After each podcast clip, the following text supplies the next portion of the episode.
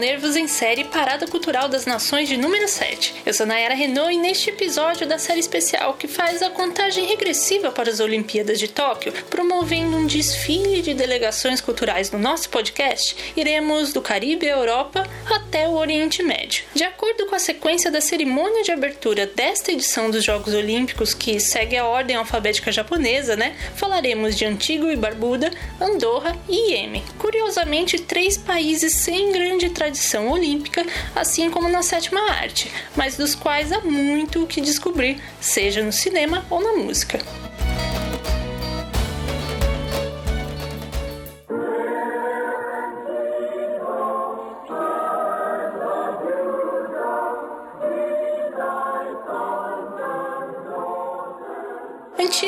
Barbuda têm no seu nome as duas principais ilhas do arquipélago que forma este país caribenho, que foi colonizado pelos ingleses. Após ter sido membro da breve Federação das Índias Ocidentais, conjunto de várias colônias britânicas no Caribe que foi dissolvida em 1962, é criado o seu Comitê Olímpico em 1966, mas uma delegação antiguana só competiria uma Olimpíada 10 anos depois. E em um parênteses, é a sua sua independência dentro da Commonwealth viria apenas em 1981. Nas 10 edições dos Jogos de Verão que disputou, com uma forte presença no atletismo, a nação que tem somente um pouco mais de 100 mil habitantes ainda não conseguiu nenhuma medalha. Sendo um microestado dependente do turismo, o país não tem uma indústria cinematográfica desenvolvida. Em 2001 é realizado o primeiro longa-metragem antiguano, a comédia romântica The Sweetest Mango, dirigida por Howard Allen,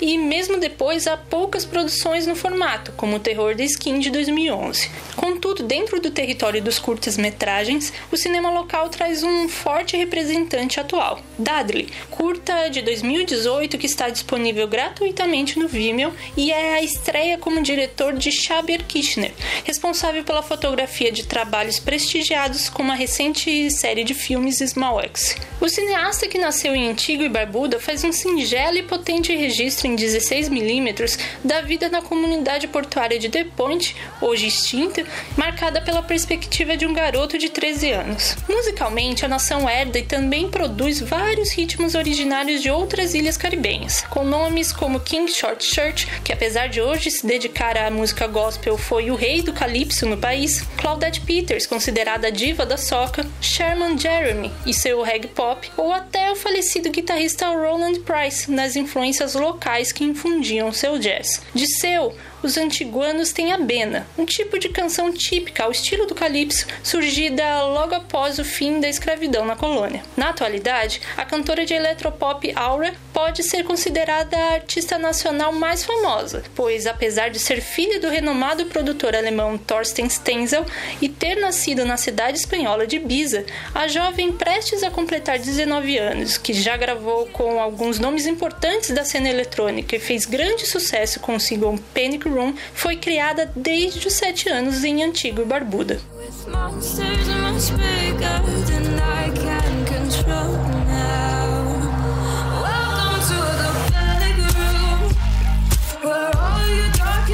da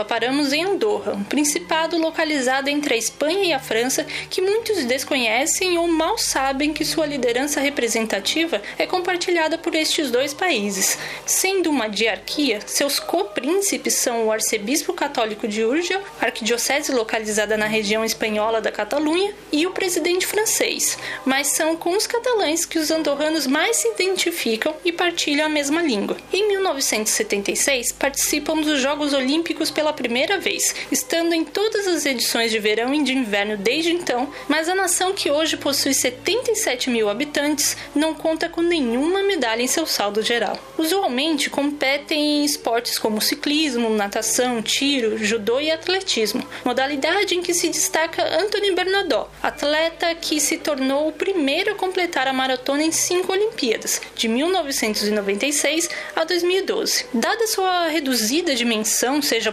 populacional ou territorial, o Principado não tem uma indústria audiovisual desenvolvida, tornando o cinema andorrano escasso e de difícil acesso. Um dos primeiros filmes a circular por festivais é o curta No Pronunciarás el Nombre de Deus en Vano, ou Don't Take the Name of God in Vain, realizado por Joseph Giral, em 1999. Andorri, documentário no mesmo formato feito por Virgil Werner, em 2013, já esteve no catálogo do MUBI, por exemplo.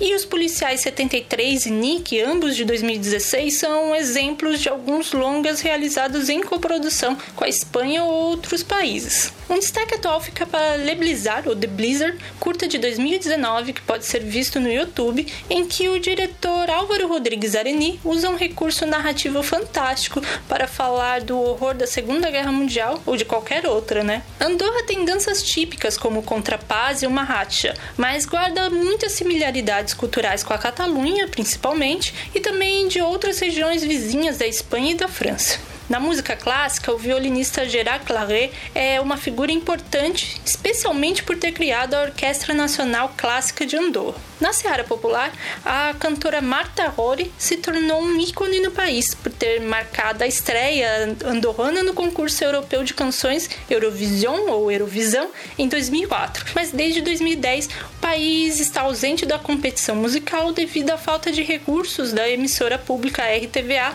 que se retirou da União Europeia de Radiodifusão, a organização responsável pelo evento. Aliás, o líder da extinta banda de punk Anonymous, que representou a nação na disputa de 2007, agora é um DJ de rock eletrônico que assina pela alcunha de Nick Game. Mas é a banda de death metal progressivo Persephone que tem levado o nome do pequeno principado para os mais diversos locais do mundo nos últimos anos.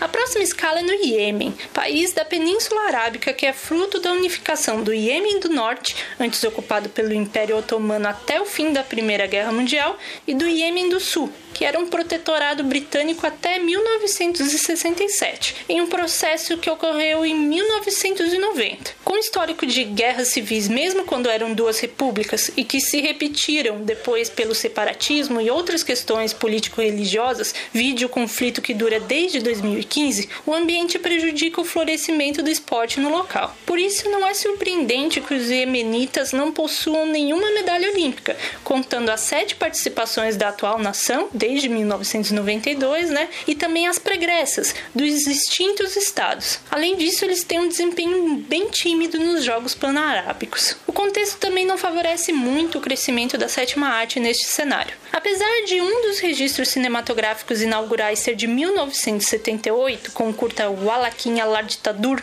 ou It Still Rotates, coprodução em que o diretor sudanês Suleiman Elnur registra o cotidiano de uma escola no Iêmen, o primeiro longa de repercussão internacional chega apenas em 2005, no romance A New Day in Old Sanaa, do realizador britânico de origem iemanita Bader Ben Hirsi, que foi exibido no Festival de Cannes. Mas foi o filme de Khadija Al-Salami, primeira mulher cineasta do país, que levou o cinema iemenita mais longe. Depois da estreia mundial em 2014, Nujum, 10 anos divorciado, foi inscrito para representar sua nação na corrida para o Oscar de melhor filme em língua estrangeira de 2016, algo inédito até então e somente repetido pela comédia Ten Days Before the Wedding, em 2018, e chegou também em mercados antes inimagináveis, como o Brasil, onde foi lançado. Recentemente, além do citado trabalho de Am Gamal, que tentou o prêmio da Academia, o curta In the Middle, feito por Marianne Aldubani em 2019, foi uma das poucas produções que superaram as dificuldades da guerra para torná-las objeto de suas narrativas. Sua música, porém, não conhece fronteiras. Isso começa com as tradicionais canções poéticas da cidade de Sanaa, chamadas chamadas Algina al-Sanani e reconhecidas como patrimônio da humanidade, e segue na modernidade com a popularidade de seus artistas locais, pan-arábicos ou judeus e yemenitas todo o Oriente Médio. Entre as estrelas genuinamente nacionais estão Abu Bakr Salem Belfki, que era considerado o pai da música Khaled, gênero típico muito popular na região do Golfo Pérsico, e na atualidade o finalista do Arab Idol, Amar Al-Azak, e a cantora Emi Etari, que levam essas influências para uma sonoridade pop. No segundo grupo se encontram as estrelas do mundo árabe Aura, de nacionalidade egípcia e yemanita, e a jovem Balkis, filha do famoso músico iemenita Ahmed Fat, mas nascida nos Emirados Árabes Unidos. No último caso, temos a rainha da música israelense, Shoshana Damari, que nasceu no Iêmen, mas cresceu em Israel, movimento feito depois por várias famílias judias que foram transferidas na Operação Tapete Mágico entre 1949 e 1950, das quais descendem diversos artistas israelenses, exemplo das irmãs da banda Awa, que fazem questão de relembrar a tradição musical iemenita e juntá-la ao mishari, hip hop e outros ritmos.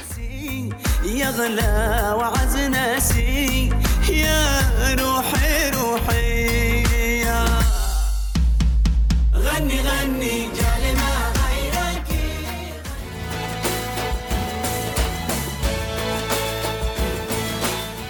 aqui o sétimo Nervos em Série Parada Cultural das Nações, cujos destaques vieram de Antigua e Barbuda, Andorra e Iêmen. Quer conferir os outros episódios desta série especial? Então saiba que nosso podcast está disponível nas mais diversas plataformas: Orelo, Google Podcasts, SoundCloud, iTunes, Deezer, Spotify, no seu feed e para download. Lembrando que você pode acrescentar as dicas culturais que faltaram destes e de outros países lá nos comentários nas redes sociais ou no site, em que se encontra também também a transcrição completa do que falamos por aqui. Sugestões? É só mandar para o e-mail nervosite, tudo junto, nervosite@gmail.com, pois queremos atender bem para atender sempre. E adiantando cenas do próximo capítulo, passaremos pela Grã-Bretanha e as Ilhas Virgens Britânicas. Fiquem ligados, hein? Por hora, obrigada pela audiência. Thanks, gracias, shukran.